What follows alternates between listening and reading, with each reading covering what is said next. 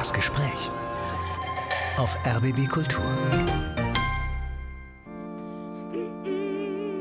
Das Gespräch mit Frank Mayer. Seien Sie herzlich willkommen. Ich habe mir Helgard Haug in diese Sendung eingeladen. Die gehört zum Theaterkollektiv Rimini-Protokoll.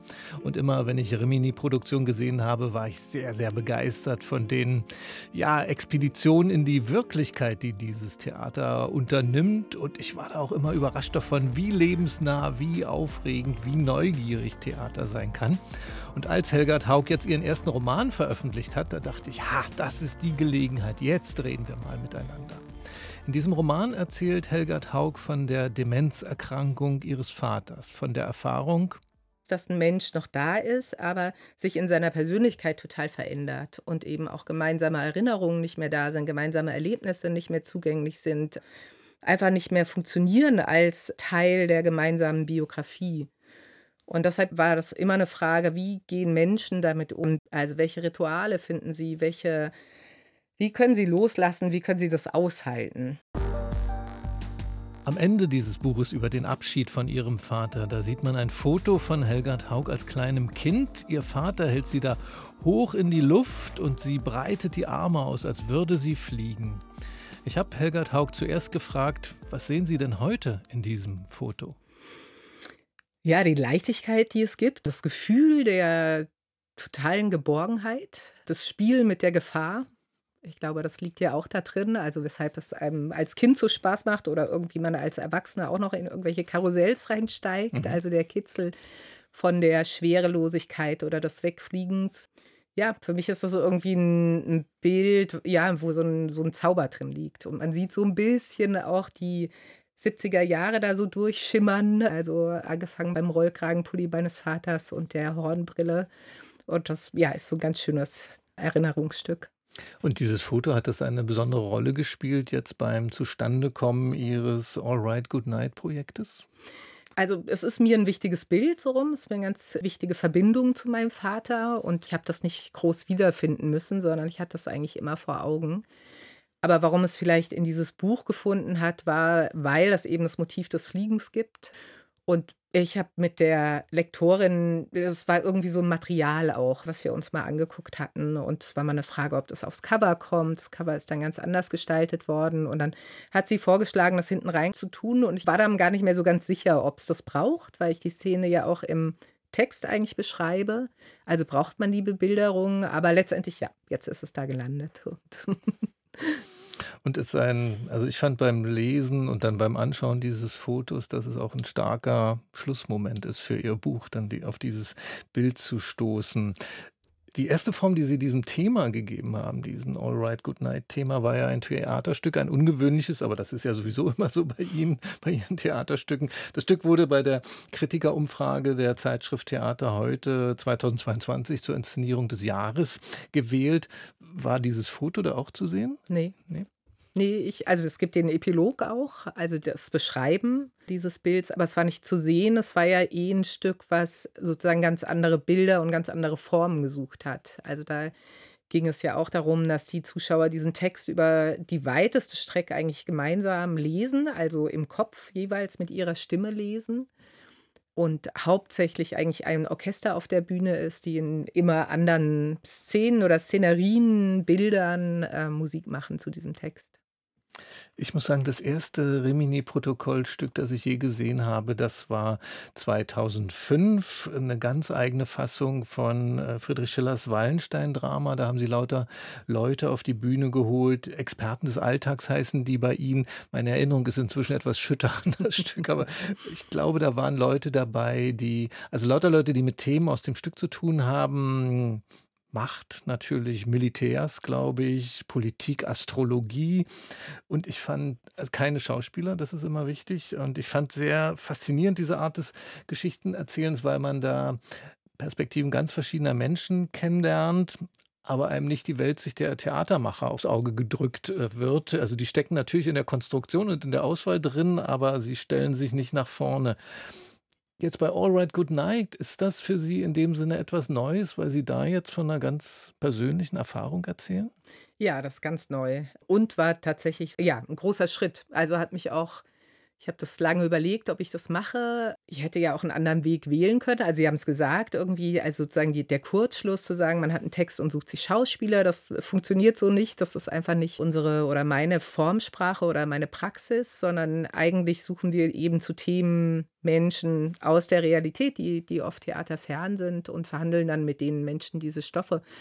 Und so rum hätte ich das natürlich mit den zwei Themen, die es in dem Stück gibt, auch machen können. Also ich hätte mir natürlich irgendwie eine, jemanden oder Angehörige von ähm, Demenzerkrankten suchen können. Ich hätte mir Angehörige suchen können, die mit der Flugzeuggeschichte zu tun haben, die der andere Strang ist. Aber ja, ich hatte irgendwie das Gefühl, ich muss das so persönlich erzählen. Das allererste Mal. Also ich hatte das Gefühl, ich bin so sehr da selber eigentlich am Suchen und in so einem Orientierungsvorgang, dass ich das ja, dass ich selbst erzählen möchte, dass dann ich es eben und da fing das Problem an, eben durch wen ist dieses Ich auf der Bühne repräsentiert oder braucht es eine Repräsentation davon. Und wie haben Sie das gelöst? Und jetzt ist es eben so, dass das Ich nicht bedient wird, äh, sondern das Ich ist zu lesen auf einer Leinwand, die vor dem Geschehen, so eine halbdurchlässige Leinwand, die im Portal hängt, projiziert. Und das Ich wird, glaube ich, ja, hoffentlich auch ein bisschen zum Ich der Zuschauer. Der Text wird projiziert ja. und man, man sitzt im Theater und liest den Text praktisch. Genau, genau. Sehr ungewöhnlich und wir haben lange experimentiert. Wie lange hält man das eigentlich durch? Also wie lange trägt das? Dazu gibt es eben äh, viel zu sehen und es gibt viel zu hören, aber es gibt eben auch dieses Bestehen auf diese sehr, sehr klare Textform. Das sind auch fast immer Hauptsätze, also so, dass man irgendwie versucht, wirklich in einem sehr, sehr ruhigen, klaren Rhythmus diese, ja, dieses, diese Texte zugänglich zu machen. Und dann gibt es ein paar Ausnahmen, da hört man auch Stimmen. Es gibt auch ein bisschen was live gesprochen, aber das ist also ja fast nicht. Sie haben, äh, habe ich gehört, nach Ihrem Theaterstück auch viele Gespräche geführt zu diesem Thema. Also Demenz, äh, wie verändert das Menschen mit anderen Menschen, die demenzkranke Angehörige haben? Hat das auch nochmal etwas verändert beim Umgang mit dem Stoff, dann auf dem Weg vom Theaterstück zum Roman? Hm, nicht so sehr inhaltlich, außer dass ich halt das Gefühl habe, es ist ein allgegenwärtiges Thema. Also, es gibt wirklich wahrscheinlich irgendwie in jeder Familie irgendjemand, der jemand kennt, der entweder nah oder ferner ist und solche Erfahrungen gemacht hat. Das ich wurde da also nicht so sehr sozusagen inhaltlich weitergetragen, aber vielleicht, ähm, bestärkt, es zu machen und eben versuche anzubieten, wie man damit umgeht. Also es ist ja auch kein Buch, was sozusagen abgeschlossen ist. Das ist ja kein Ratgeber oder so, sondern das ist ja ein ganz, ganz ungeschützter, offener Prozess, in dem man sich irgendwie eben, ja, in dem ich versuche zu beschreiben, was da passiert. In allen möglichen Phasen auch dieses Verschwindens. Und Sie haben das schon angesprochen, Sie, Sie verbinden die Geschichte des Verschwindens Ihres Vaters mit mehreren Formen des Verschwindens, aber hauptsächlich mit einem anderen großen Verschwinden. Das ist ja das wohl größte Rätsel der zivilen Luftfahrt in unserer Gegenwart, das Verschwinden eines großen Flugzeugs mit 239 Menschen an Bord. Das war der Flug MH370 von Malaysia Airlines im März 214. Das Flugzeug ist wahrscheinlich, man weiß das nicht richtig, in den Indischen Ozean gestürzt. Jetzt ist natürlich auf der Oberfläche erstmal das Verschwinden. Ein Flugzeug verschwindet, die Persönlichkeit ihres Vaters verschwindet, äh, das Verbindende. Aber darunter, was ist, war darunter für Sie die Verbindung dieser beiden ja sehr unterschiedlichen Ereignisse? Ja, der Umgang damit, das hat mich eigentlich interessiert. Also wie geht man um, also als Angehöriger, der zum Beispiel eine Person in diesem Flugzeug verloren hat, also ohne Gewissheit, damit konfrontiert ist, ja, da keine Antworten zu bekommen, sich nicht vorstellen zu können, was ist da passiert in den letzten Minuten, waren die bei Bewusstsein oder nicht, ist es abgeschossen worden, da gibt es irgendwie eben die wildesten Theorien dazu, bis zu der, dass sie noch leben, aber es gibt einfach, es ist nicht geklärt. Es gibt keine Leichen, es gibt keine Möglichkeit, das abzuschließen. Und das ist natürlich erstmal was ganz, ganz Schreckliches auch und ganz Schwieriges und etwas, wo wir sehr ungeübt ähm, sind. Und so ähnlich, finde ich, ist es eben in der Demenz auch. Also, wo man eben mit diesem ungeklärten Zustand irgendwie umgehen muss, dass ein Mensch noch da ist, aber sich in seiner Persönlichkeit total verändert und eben auch gemeinsame Erinnerungen nicht mehr da sind, gemeinsame Erlebnisse nicht mehr zugänglich sind, einfach nicht mehr funktionieren als Teil der gemeinsamen Biografie. Und deshalb ist das für mich, ja, war, war das immer eine Frage, wie gehen Menschen damit um? Mhm. Also welche Rituale finden sie? Wie können sie loslassen? Wie können sie das aushalten? Bei Ihrem Vater war noch mal das Besondere, er er war ja Pfarrer und er hatte sich da viele Gedanken gemacht, wie das wird, wenn er alt wird, wenn er vielleicht auch krank wird, wenn er auf Hilfe angewiesen ist. Könnten Sie uns davon erzählen, wie er das gemacht hat? Ja, der hat sich sehr, sehr direkt und konkret eben mit dem Alter erstmal auseinandergesetzt, hat sich wirklich gefragt, wie will ich denn leben? Hat ein Haus konzipiert, in dem eben zum einen Menschen in 'ner in so einer ja, Art Wohnprojekt zusammen wohnen, also in einzelnen Wohnungen, aber eben mit so einem solidarischen Prinzip. Also, man hat einen gemeinsamen Garten, man hat vielleicht auch ein gemeinsames Auto, man hat gemeinsame Räume und kann eben auch Veranstaltungen gemeinsam machen und sich eben damit auseinandersetzen, ja, wie man irgendwie diese letzten Jahre leben möchte. Und ein Teil dieses Wohnprojektes ist eine Demenz-WG, in der zehn Demenzerkrankte leben können. Also eben nicht in Pflegeheime kommen und nicht, ja, in Krankenhäuser kommen, sondern wo, äh, alles, also die Konzeption auch der Räume, aber auch des Gartenbereichs eben darauf abgestimmt war, wie kann man überhaupt dementiell erkrankte Menschen noch erreichen und was brauchen die? Also dazu gehörte eben zum Beispiel auch, dass da gekocht wird, also dass ganz viele Gerüche da Mhm. sind, dass die Leute eben nicht einfach nur gefüttert werden, sondern dass sie teilhaben können an so ganz kleinen alltäglichen Sachen, dass einfach viel mit ihnen noch versucht wird, sie zu erreichen über Musik, über alle möglichen Formen auch der Bewegung. Und das war ein, ein sehr, sehr schönes Konzept, was er eben auch realisiert hat und wo auch immer klar war, sollte es ihn treffen, weil die Option gab es eigentlich immer für ihn, also wie es die für jeden gibt. Also ich glaube gar nicht, dass das jetzt wirklich ein schon ganz, also irgendwie äh, für ihn so klar war. Aber sollte es ihn treffen, ähm, dann wollte er gerne eben in diese Demenz auch einziehen. Und hat das funktioniert? Das hat erstmal nicht funktioniert, weil das wirklich Schwierige bei, bei Demenz natürlich auch ist, dass sich Menschen auch dagegen stemmen oder dass es eine Phase gibt, wo es wirklich schwierig ist, also wo, glaube ich, die Menschen feststellen, dass sie ja Sachen nicht mehr beherrschen, dass sie ihren Alltag eigentlich nicht mehr meistern können, dass sie nicht mehr sich selbst auf sich verlassen können, aber gleichzeitig glaube ich auch praktisch das Einwirken von außen, also da, wo Hilfestellung geleistet wird, oft als bedrohlich empfunden wird. Und in der Phase, wo es dann von außen für uns so aussah, als wäre es eine gute Idee, jetzt umzuziehen, hat er sich selber eigentlich dagegen gestemmt und hat das Gefühl, nee, mir wird meine Souveränität, meine Eigenständigkeit genommen. Und da war überhaupt nichts zu machen. Also er hat sich auch nicht erinnert daran, dass er dahin wollte und dass es die Idee gab und dass es alles schon mal wirklich richtig gut vorgedacht war, Mhm. sondern die Realität hat ihm eigentlich da wirklich dann einen Strich durch die Rechnung gemacht und dann ging es erst über einen langen Umweg. Also ähm, erst nachdem er dann notgedrungen irgendwann in ein Pflegeheim kam, weil in dem Moment kein Platz mehr frei war. Das ist ja auch eine Frage, wann passt das denn sozusagen von dem eigenen Zustand, aber auch gibt es dann überhaupt verfügbare Plätze? Da können die Konzepte ja noch so schön sein. Und dann erst ähm, die letzten Jahre konnte er da leben. Und wenn Sie das so erzählen, äh, kommt bei mir auch die Frage auf, hat ihm das dann eigentlich geholfen, dass er sich in seinem Leben schon damit beschäftigt hatte, mit dieser Frage, was wird mit mir, wenn ich dement werden sollte?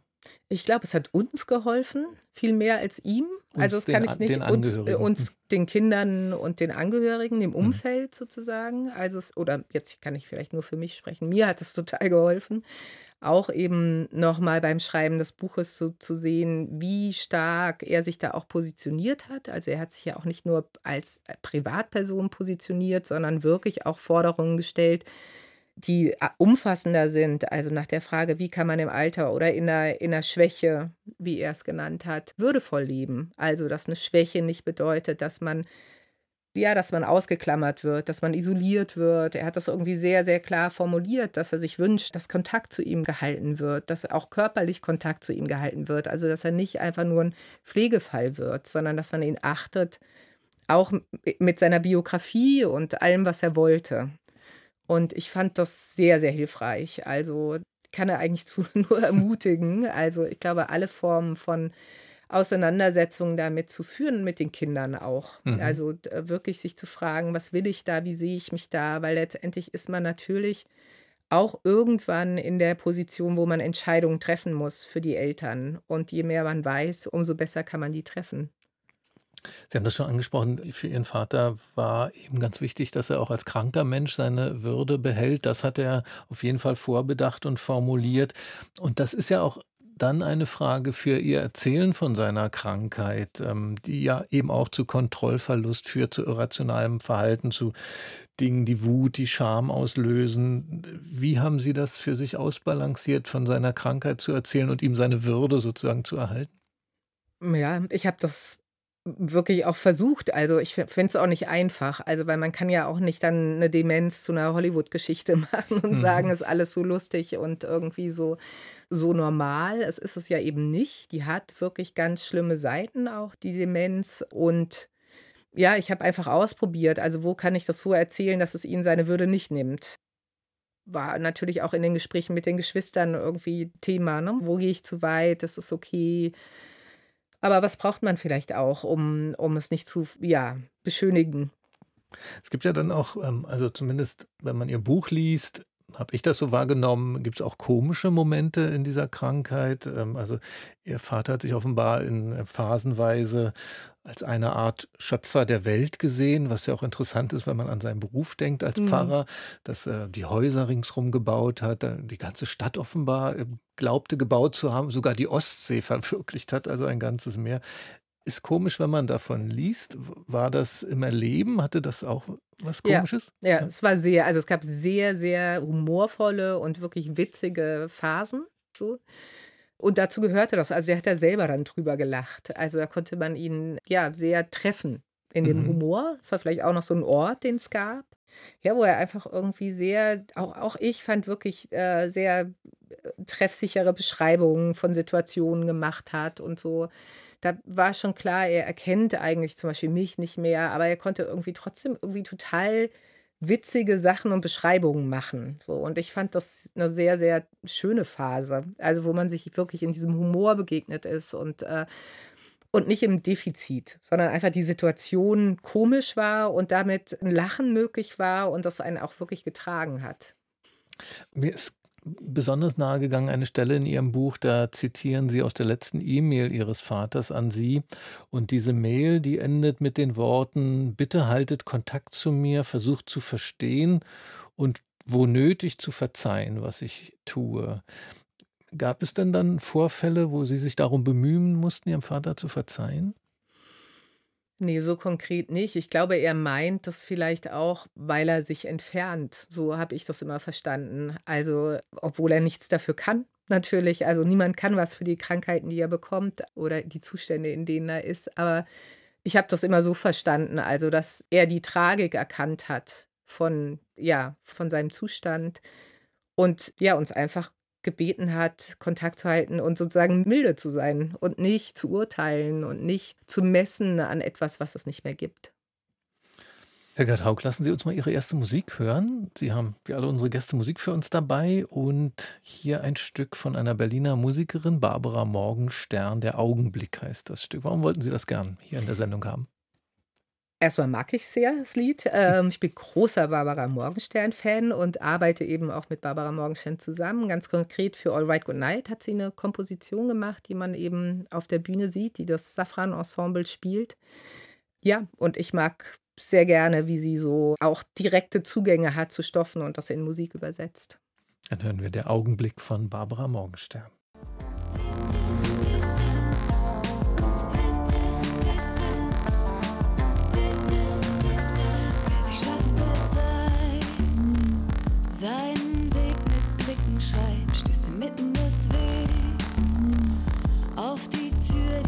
Grenze heißt, doch am Eingang steht groß.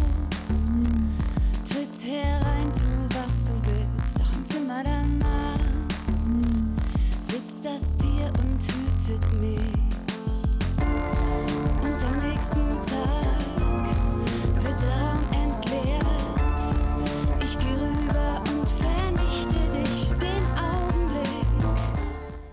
Das war der Augenblick von Barbara Morgenstern. Das hat uns die Autorin und Regisseurin Helgard Haug mitgebracht hier ins Gespräch auf RBB Kultur.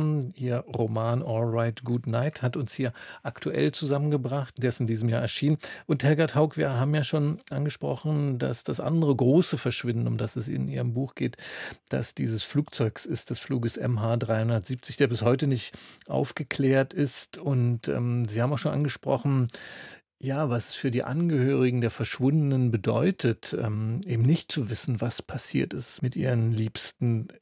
Konnten Sie sich das eigentlich zugänglich machen, was das heißt für das Weiterleben dieser Angehörigen? Also konkret habe ich zwei Personen oder Angehörige ein bisschen intensiver kennengelernt auch, auch ähm, mehrfach gesprochen und befragt und die sind eben auch in dem Buch genannt und die haben irgendwie sehr unterschiedliche Zugänge auch dazu. Also der eine, der sehr radikal und sehr früh auch gesagt hat, okay, ich gehe davon aus, meine Frau, die in dem Flug saß, die ist tot und ich muss das eigentlich auch irgendwie abbilden in meinem Alltag. Ich muss Wege finden, dass ich nicht denke, dass alles so ist, wie es mal war, weil es einfach nicht mehr so ist. Das hat mich beeindruckt. Also er hat angefangen, sein Haus, die Wände zu streichen und so, so ganz viel, so ganz ja, schnell und offensichtlich zu ändern. Andere halten fest bis heute an der Idee, dass die Menschen wiederkommen und äh, ja, halten, machen praktisch ein Museum aus ihrem Leben. Und es gibt natürlich auch viel Empörung oder Bitterkeit da drin mhm. und Verzweiflung, weil es auch irgendwie die Theorie gibt, dass schon klar ist, was passiert ist, aber es einfach nicht bekannt gegeben wird. Mhm. Und Darein kann man sich natürlich auch versteigen, glaube ich. Also in so ein Gefühl der, ja, so eine Hoffnungslosigkeit oder so eine, so eine Kraftlosigkeit oder so überhaupt eben, dass einem das genommen wird, eine Klarheit zu erlangen. Sie haben sich auch noch mit anderen Formen des Verschwindens befasst für das Buch. Es geht ums Verschwinden von Sprachen zum Beispiel. Sie haben versucht, am Ende erfolgreich Kontakt zur Polizei aufzunehmen, zu Leuten, die sich dort mit dem Verschwinden von Menschen beschäftigen. Haben da auch Zahlen in Ihrem Buch, wie viele Menschen tatsächlich auch verschwinden, nie wiedergefunden werden wenn man sowas macht wie Sie jetzt, sich dann auf so verschiedene Weise dann mit diesem Phänomen des Verschwindens zu beschäftigen, alles eben rings um dieses Verschwinden ihres Vaters. Ja, hilft einem das eigentlich dann irgendwie anders oder besser damit umzugehen? Ja, also ich weiß es nicht. ich kann's ja ich weiß es ja nicht, wie es gewesen wäre, wenn ich es nicht gemacht hätte, Mhm. aber mir hat es geholfen, das zu sortieren tatsächlich. Also, da wirklich drauf zu gucken, ähm, zu überlegen, welche Phasen gab es das zu übersetzen in meine Sprache und auch meine Gefühle. Also, das ist ja kein rührseliger Roman oder so. Ich habe ja versucht, da sehr klar und nüchtern auch zu schreiben. Aber ja, vielleicht das irgendwie zu sortieren und anzugucken, fand ich einen wichtigen Vorgang. Mhm. Es, glaube ich, lindert nicht die Trauer oder die äh, Traurigkeit nimmt das nicht, ne? Das, das schwächt das nicht ab, aber ich, ich Vielleicht ähnlich wie mein Vater, der versucht hat, irgendwie zu sagen, ja, der Tod und das Alter ist eben was, was uns bevorsteht. Und man gestaltet das am besten, bevor man einfach irgendwie mal so, bevor es mal so geschieht und man eben keine Möglichkeit mehr hat, es zu gestalten. Vielleicht ist das eine ähnliche Haltung dazu, zu sagen, irgendwie, ich will nicht, dass es einfach nur so geschehen ist, sondern mhm. ich möchte es angucken können. Der Roman All Right, Good Night, da kann man lesen, wie sie umgegangen sind mit dem Thema. Und es gibt eben dieses gleichnamige Theaterprojekt. Da haben sie ohne ihre beiden Gefährten im Rimini-Protokoll kollektiv gearbeitet, also ohne Stefan Kegi und Daniel Wetzel. Das war auch so bei ihrer jüngsten Theaterarbeit, bei ihrer Interpretation von Bertolt Brechts Der kaukasische Kreidekreis, haben sie inszeniert für die Salzburger Festspiele. Da hatte ihr Kreidekreis im August Premiere. Und in wenigen Tagen ist dieser Kreidekreis auch in Berlin zu sehen, im Berliner Hautheater. Ist natürlich nochmal besonders interessant für uns hier in der Region. Sie haben da zusammengearbeitet mit dem Züricher Theater Hora. Das ist eine Gruppe von Schauspielern mit Behinderung. Wie, wie ist es denn zu dieser Zusammenarbeit gekommen? Ja, ich bin tatsächlich eingeladen worden von den Salzburger Festspielen und es stand schon relativ viel fest. Also im Gegensatz zu sonstigen Theaterproduktionen oder überhaupt künstlerischen Arbeiten, wo äh, die Inhalte vielleicht über eine Recherche entstehen oder ich die auch selber mitbringe und man dann ähm, versucht irgendwie ein, eine interessante Form zu finden, bestand die Einladung daraus mit dem Horrortheater ein Stück zu machen, das eben ein Kanontext ist. Und da war Brecht von vornherein eines der möglichen Optionen. Aber Sie, Sie haben dann den Kreidekreis ausgesucht. Ja, aber das war auch sehr früh und ja, ich glaube, da habe ich irgendwann Ja gesagt, weil ich dachte, ach, den Kreidekreis, das finde ich wirklich interessant. Und den Kreidekreis mit Hora zu inszenieren, ähm, fand ich auch spannend. Also, weil er ja erzählt, die Frage, oder versucht irgendwie zu verhandeln, die Frage, nach der eigentlichen Mutterschaft. Also welches ist die richtige Mutter? Es gibt eine soziale Mutter, es gibt eine biologische Mutter. Und ich fand das sehr interessant, mit dem Ensemble daran zu arbeiten. So eine ganz einfache, ja, so ein, kein Lehrstück im strengen Sinne, aber es ist irgendwie eine sehr klare, fast so ähm, schablonenhafte Aufstellung. Und zu sagen, welche Zugänge hat eigentlich dieses Ensemble? die eben äh, kognitiv beeinträchtigt sind. Wie kann man diesen Text erzählen mit ihnen? Aber eben, was bedeutet auch theoretisch eigentlich die, die, die Frage nach, könnt ihr euch vorstellen, Eltern zu sein? Oder welche, welche seht ihr euch auch in der Rolle von Eltern, das mit ihnen zu verhandeln? Da ist ja, muss man ja auch daran denken, dürfen diese Menschen eigentlich Kinder haben? Also, die leben ja in der Schweiz. Wie ist das da? Ja, genau. Jedes Land macht das anders. War auch interessant, weil wir haben es ja so im Dreieck von Deutschland, Schweiz, Österreich erarbeitet und uns auch genau angeguckt, welche Gesetze gibt es. Es gibt natürlich trotzdem übergeordnet Menschenrechte. Und eines der Menschenrechte ist eben auch, dass sich natürlich jeder Mensch nach seinen freien Entscheidungen, also gibt es die höchstpersönlichen Rechte und die ähm, zum Beispiel beziehen sich eben auch auf den Wunsch, Kinder zu kriegen.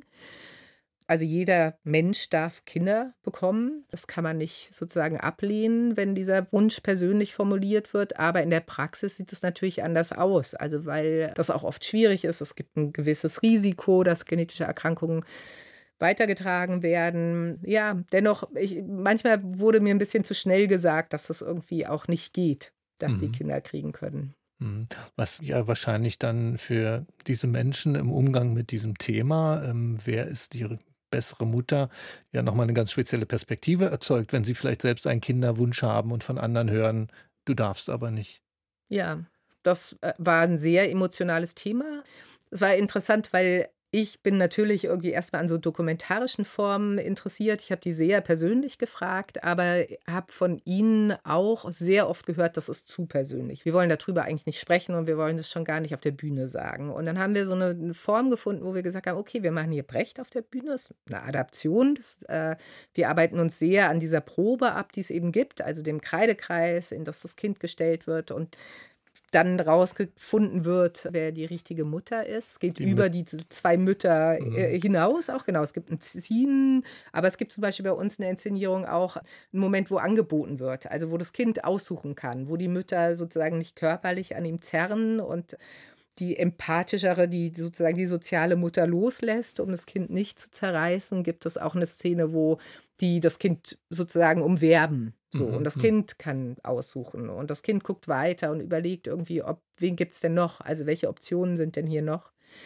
Und das wird wirklich gespielt und ich fand sehr, sehr faszinierend, wie sie sich wirklich auch in diese Rollen so reingedacht haben. Die haben sie wahnsinnig schnell und intuitiv angenommen und sind sehr in diesen Rollen. Ja, auf der Bühne sind sie einfach diese Rollen. Und wir haben eine ähm, Szene aber eingebaut, wo wir an die Zuschauer auch wieder ein Buch austeilen. Also das war vielleicht ein bisschen auch eine Fortsetzung von All Right Good Night, also wo mich interessiert hat, wie man kann man ja Texte auf im Theater auch nochmal anders verhandeln, als sie von der Bühne herab zu äh, erzählen kriegt jeder Zuschauer ein Buch und in diesen Büchern werden eigentlich die persönlichen Geschichten erzählt. Und wir haben Fragen gestellt, eben im Laufe der Probenprozesse, nach ja, ihren Wunsch, Eltern zu sein mhm. und ihren Erlebnissen. Und die sind praktisch da erzählt, mit, mit Bildern auch. Und das ist vielleicht so der, der ehrlichste und unmittelbarste äh, und auch emotionalste Moment. Und das war aber wirklich eine Verhandlungssache. Also ich musste beharrt daran kämpfen oder, oder mich äh, wirklich da sehr drauf bestehen, das auch persönlich zu erzählen. So. Aber genau, es ist verbunden für sie auch eben mit auch Trauer und das Gefühl, eben nicht ganz das zu dürfen, was die anderen sozusagen, die in Anführungszeichen normalen Menschen dürfen. Und dieses Buch ähm, nimmt man dann mit nach Hause oder wie geht man mit dem Buch um als Zuschauer? Ja, nee, das ist wirklich Teil des Stücks. Also wir bitten sie erst nicht mit nach Hause zu nehmen, ähm, weil es eben auch geschützte Inhalte sind. Das war auch dann irgendwie Teil der Verhandlung zu sagen, wir wollen nicht das veröffentlichen, sondern wir erzählen hier was in einer bestimmten Form. Das ist aber an dieses Hier und Jetzt von der Theateraufführung gebunden und danach gibt man es wieder ab. Das heißt, man kann es in der Pause lesen, oder? Nee, es gibt praktisch im Stück Zeit dafür. Ach so. Also es gibt praktisch eine Szene, also da bleibt man sitzen und es äh, gibt aber auch hier wieder ganz tolle Musik von Barbara Morgenstern. Und liest dann gemeinsam, blättert jeder in dem Buch und dann wird es wieder, ein, also in dem Moment nicht eingesammelt, aber am Schluss eingesammelt, ja. Also Sie haben die Menschen, mit denen Sie da zusammengearbeitet haben, ermutigt, ihre persönlichen Geschichten zu erzählen. Jetzt sind Sie ja selber auch Mutter. Wie, haben Sie auch einen Teil Ihrer Geschichte damit eingebracht? Nee, also in dem Stück gibt es mein Ich nicht, aber natürlich die Fragen, die man sich stellt. Also auch da mit dem Umgang, ja, zum ersten Mal mit Menschen mit Beeinträchtigung find, ist, ist ein großes Thema, finde ich, wenn man Eltern wird. Also wie würde man sich entscheiden, wenn man wüsste zum Beispiel, dass ein Kind eine Beeinträchtigung hat, hat? Wie geht man damit um? Wo zieht man vielleicht irgendwie auch einen Strich oder ist überfordert? Und ja, also schon also mein Ich tritt da sozusagen sehr zurück, aber ich glaube, die Themen erschließen sich natürlich auch durch eigene Erfahrungen.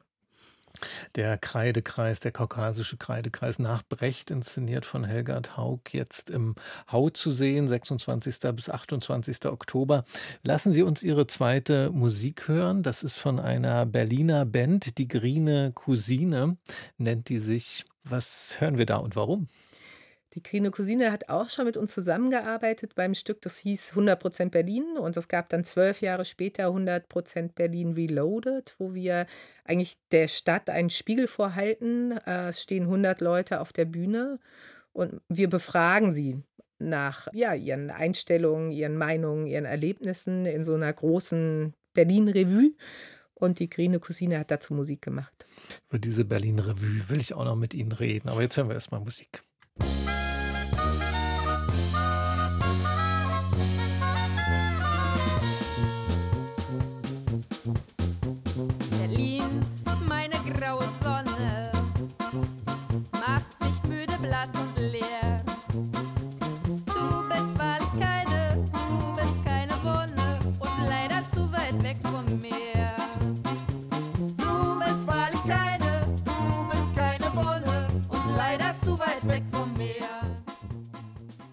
Tigerine Cousine war das mit dem Stück Berlin, mitgebracht von Helgard Haug hier ins Gespräch auf RBB Kultur. Wir haben geredet über ihren kaukasischen Kreidekreis gerade, vorher über ihren Roman und Theaterstück ähm, Alright Good Night. Das haben sie alles jetzt ohne Rimini-Protokoll, ihr Theaterkollektiv gemacht. Da sind sie zu dritt sonst unterwegs. Rimini-Protokoll ähm, steht für dokumentarisches Theater, wird oft beschrieben als das einflussreichste dokumentarische Theaterkollektiv im deutschsprachigen Raum. Das zeigen auch die vielen Einladungen, die sie gekriegt haben zu wichtigen Festivals oder zum Berliner Theatertreffen zum Beispiel. Fünfmal, glaube ich, waren sie da schon. Vielleicht können Sie uns mal mitnehmen an den Anfang. Das würde ich mir wünschen. Wieso haben Sie vor ungefähr 25 Jahren gedacht, als Sie angefangen haben mit Theater machen, nö, so klasse Stücke inszenieren mit ausgebildeten Schauspielern, das machen wir nicht, sondern wir machen was anderes. Wie kam das? Ja, ich glaube, weil wir wirklich erstmal befremdet auf das Theater geguckt haben, das es gab. Also äh, ich fand das eben, oder meine Kollegen auch, da haben wir uns eben getroffen, irgendwie zu eitel und zu sehr mit sich selbst beschäftigt und eben nicht an die Themen, die in der Realität in der Stadt draußen sind. Also ich hatte immer das Gefühl, man geht äh, aus der Stadt ins Theater und erlebt da in einer Blase was völlig anderes, was sich eben nicht anbinden lässt. Auf jeden Fall nicht an meine Realität und nicht an meine Fragen, die ich hatte.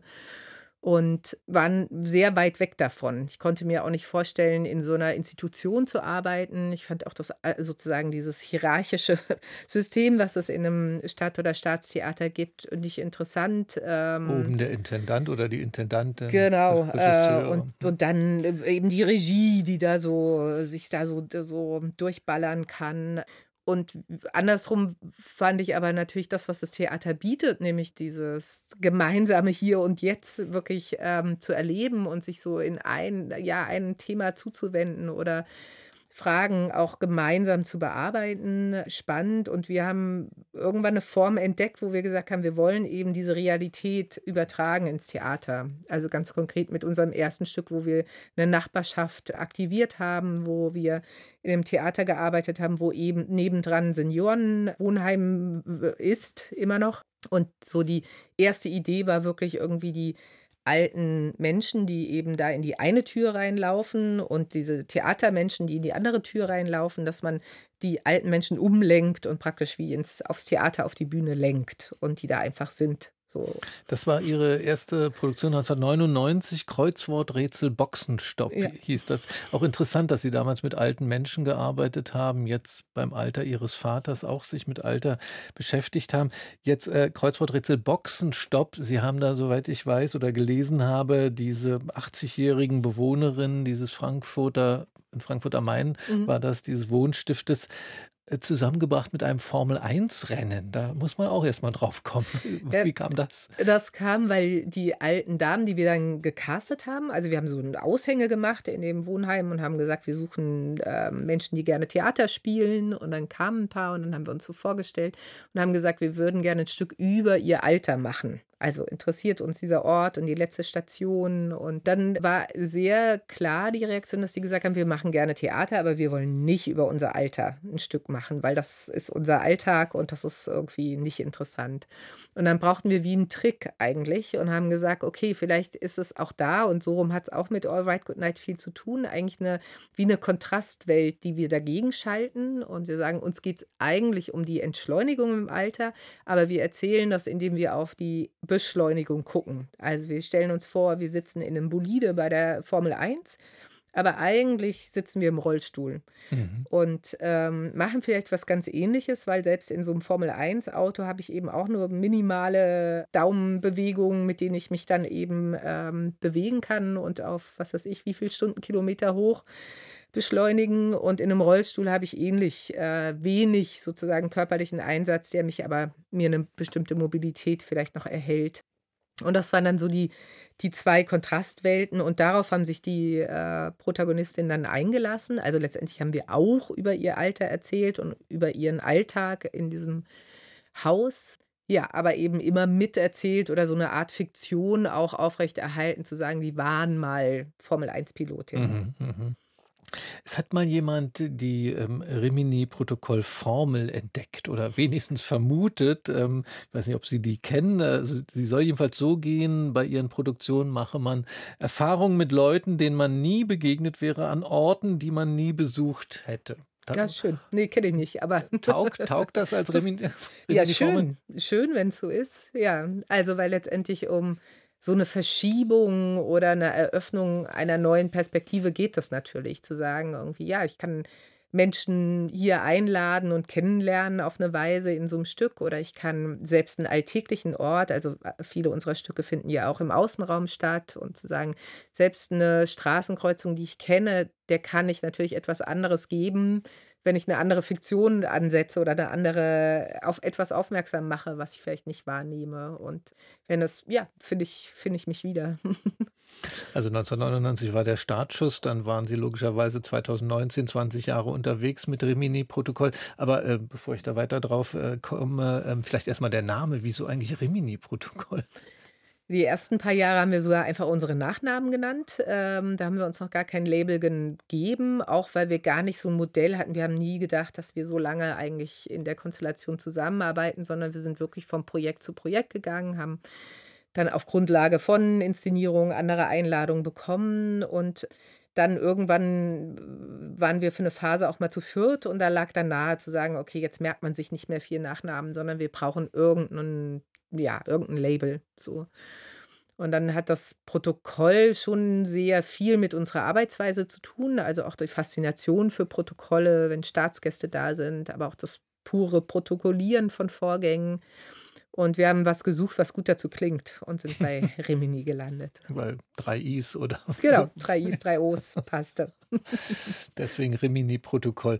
Und zu Ihrem 20-jährigen Jubiläum haben Sie dann Ihren Exportschlager, kann man glaube ich sagen, 100% Stadt. Hier in Berlin, haben Sie vorhin schon angesprochen, die Berlin-Revue auf die Bühne gebracht, also 100% Berlin. Diese 100% Stücke haben Sie, glaube ich, schon rund um die Welt äh, produziert. Wissen Sie, in wie vielen Städten ungefähr? Ja, ich weiß es, weil ich jetzt eben äh, in North Carolina gleich die nächste mache, in The Triangle, und da ist es die 41. Stadt. Mhm.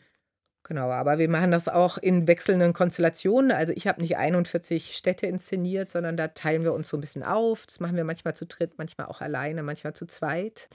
Aber es ist eine schöne Art, auch eine Gesellschaft eigentlich kennenzulernen und zu befragen. Genau, Sie holen da 100 äh, Menschen auf die Bühne, die so ungefähr eine Stadt abbilden und sortieren die dann nach bestimmten Kriterien. Können Sie uns das ein bisschen beschreiben, was man dann sieht von einer Stadt, von Berlin zum Beispiel? Mhm. Also wir versuchen die exakt abzubilden. Äh, und zwar gucken wir uns den, den Zensus an und wissen darüber in fünf Kategorien, die wir wählen, zum Beispiel eben, welche Altersstruktur hat die Stadt, wo wohnen, in welchen Bezirken wohnen die Leute, welche Nationalität haben sie, wie sind die aufgeteilt in äh, Frauen und Männer. Und das versuchen wir dann eben in so einem Art Schneeballprinzip, dass diese 100 Leute am Schluss sich selber auf die Bühne bringen. Das heißt, wir casten die aller, allererste Person und die bekommt den Auftrag, die zweite zu casten. Und das ist ganz einfach. Am Anfang passen natürlich alle Leute, die vorgeschlagen werden in der, in der Kette. Und dann irgendwann mal ist zum Beispiel einen bestimmten Bezirk voll. Also dann will jemand noch jemand aus äh, Schöneberg einladen und wir haben aber schon genug Schöneberger, die wir brauchen, um die Stadt zu repräsentieren. Und ja, am Schluss steht eben eine sehr, sehr heterogene Gruppe auf der Bühne. Wir achten auch ein bisschen, also es gibt auch so ein bisschen weiche Aspekte natürlich, dass man versucht, irgendwie ungefähr auch so Berufspanorama oder ja, andere Aspekte der Stadtgesellschaft zu repräsentieren. Und diese 100 ähm, stellen sich erstmal vor. Es ist irgendwie mhm. eigentlich äh, sehr, die ersten ja, Minuten kommt eine Person nach der anderen auf die Drehbühne und ähm, stellt sich kurz vor. Und dann diese, sind die 100 Leute komplett, eben vom Säugling bis zum sehr betagten Menschen aus allen Bezirken, sehen sehr bunt aus. Und wir stellen dann Fragen und es gibt eben unterschiedliche Spielregeln, wie diese Fragen beantwortet werden. Es gibt mal so eine ganz schlichte Aufteilung in eine Seite Ja, eine Seite Nein, wo die einfach die, die Positionen einnehmen im Raum. Es gibt aber auch ähm, Farbkarten, mit mhm. denen man mhm. dann eher so ein bisschen differenzierter arbeiten kann. Es gibt so eine, so eine Porträtaufstellung, wo sie sich dann auch unter so ein, wie so ein, ja, ein Statement stellen, wenn sie dem sich zuordnen wollen. Es gibt auch eine sehr schöne Szene, die, die, da sind sie anonym, also da machen wir das Licht komplett aus und die haben Taschenlampen und können dann eben, wenn sie Ja sagen, dieses Licht anknipsen und man sieht dann über die Kamera, die oben in der Decke installiert ist, das Resultat. Was für Fragen stellen Sie da zum Beispiel? In dem Anonymen, also wir, wir versuchen wirklich für jede Stadt eigentlich die relevanten Fragen rauszukriegen. Interessanterweise, es war, war vor Corona, aber ein Fragenkomplex hat sich damals schon beschäftigt mit Impfen äh, mhm. und, und der Frage, ob man eben äh, ja, Impfgegner ist oder nicht. Und das war, war tatsächlich in der, also nicht in der Szene möglich, wo es Licht an war, sondern wir haben gemerkt, irgendwie, dass das eine Frage ist, die so in den anonymen Bereich ging. Es ging auch wirklich um die Frage, ob man das Gefühl hat, alles sagen zu dürfen und ob alle Meinungen akzeptiert sind. Es ging auch um ja sozusagen Nähe zur AfD, also was man eben vielleicht damals auf der Bühne auch nicht öffentlich gesagt hat, uns aber wichtig war, dass es eben abgebildet wird, weil es eben Teil unserer Realität ist. Ja, Erfahrungen auch von Gewalt, auch häuslicher Gewalt, das ist äh, überraschend hoch. Wir haben gefragt, wer diese E-Roller äh, in die Spree schmeißt. Hat sich da jemand zu bekannt? Ja, ja, da waren viele Lampen an. Da holen Sie also 100 Stadtbewohner auf die Bühne, 100 äh, Menschen aus der Wirklichkeit der Stadt. Ich habe in einem Porträt Ihrer Arbeit gelesen, Sie hätten mit Rimini-Protokoll, mit Ihrer Arbeit einen bis heute anhaltenden Wirklichkeitshype auf deutschen Bühnen befeuert. Also Sie werden quasi mitschuldig gemacht an diesem ja tatsächlich sehr starken Trend zum dokumentarischen Theater. Manche Kritiker meinen ja, inzwischen werde eigentlich zu wenig Theater gespielt bei uns. Wie schauen Sie denn auf diese Entwicklung, gerade unter diesem Aspekt, dass Sie da mit dafür verantwortlich gemacht werden?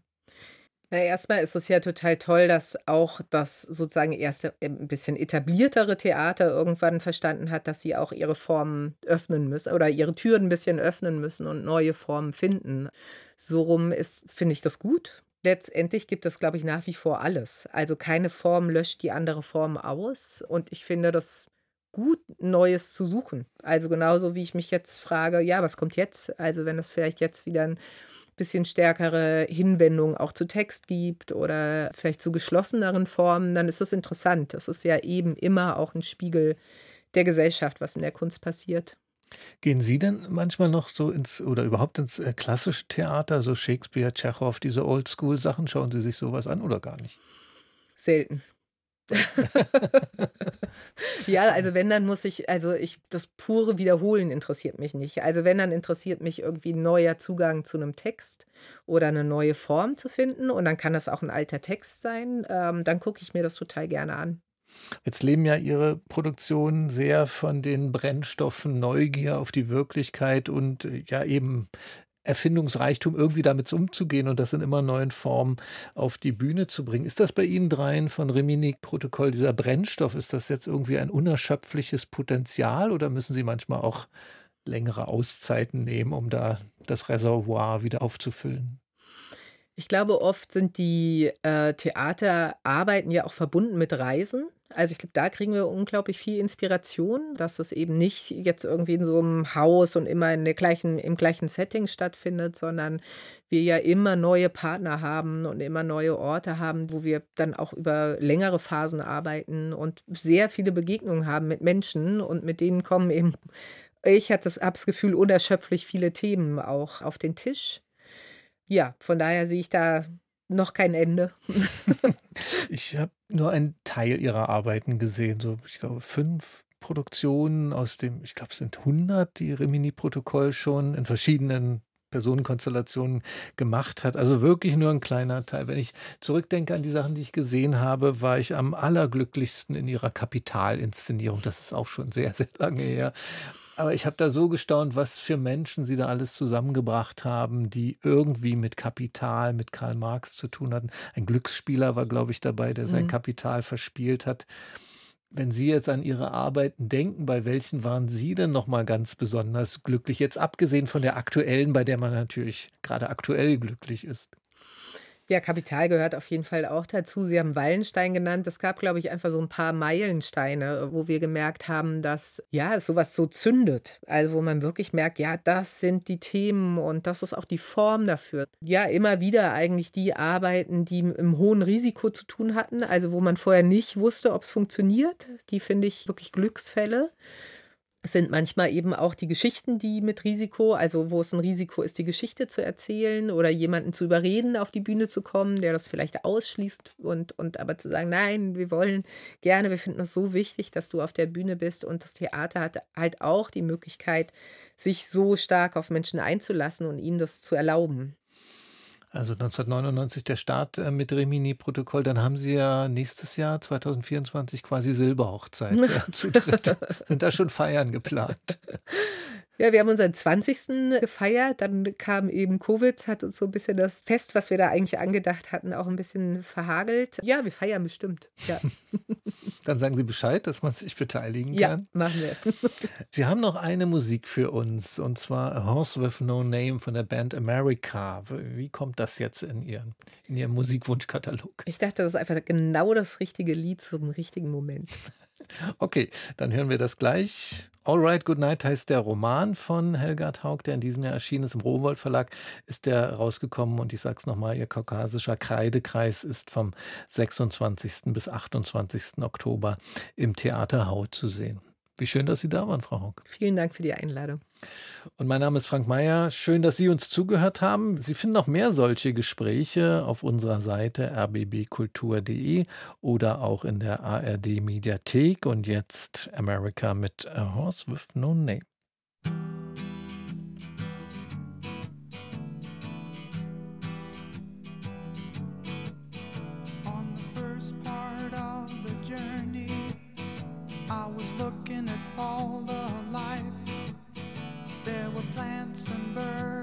rocks and things. There was sand and hills and rain. The first thing I met was a fly with a buzz and the sky with no clouds. The heat was hot and the ground was dry, but the air was full of sound. I've been